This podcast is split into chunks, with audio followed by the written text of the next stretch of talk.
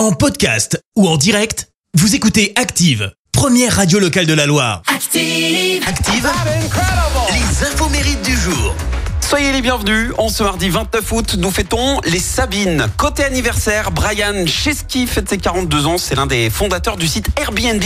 Et tout est parti de ce jour où il décide de créer un site web avec son coloc pour louer des couchages dans leur appart. Et à l'époque, ils étaient tous les deux chômeurs et en manque d'argent. Et sûrs de leurs idées, ils la lancent, ils encaissent 1000 dollars la première semaine et puis, eh ben, et puis plus rien. C'est le flop total. En 2008, le site compte seulement deux clients. Et alors, fauché, il décide de lancer des céréales premium à l'effigie de Barack Obama et John McCain, qui sont alors en pleine élection présidentielle. Prix du paquet, 30 dollars. Et le pire, c'est que ça fonctionne tellement qu'ils attirent l'attention d'un entrepreneur en quête de nouvelles startups prometteuses.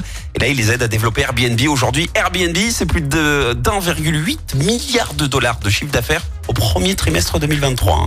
C'est également l'anniversaire du chanteur britannique Liam Payne. 30 ans. À 14 ans, il a passé les auditions de l'émission X Factor.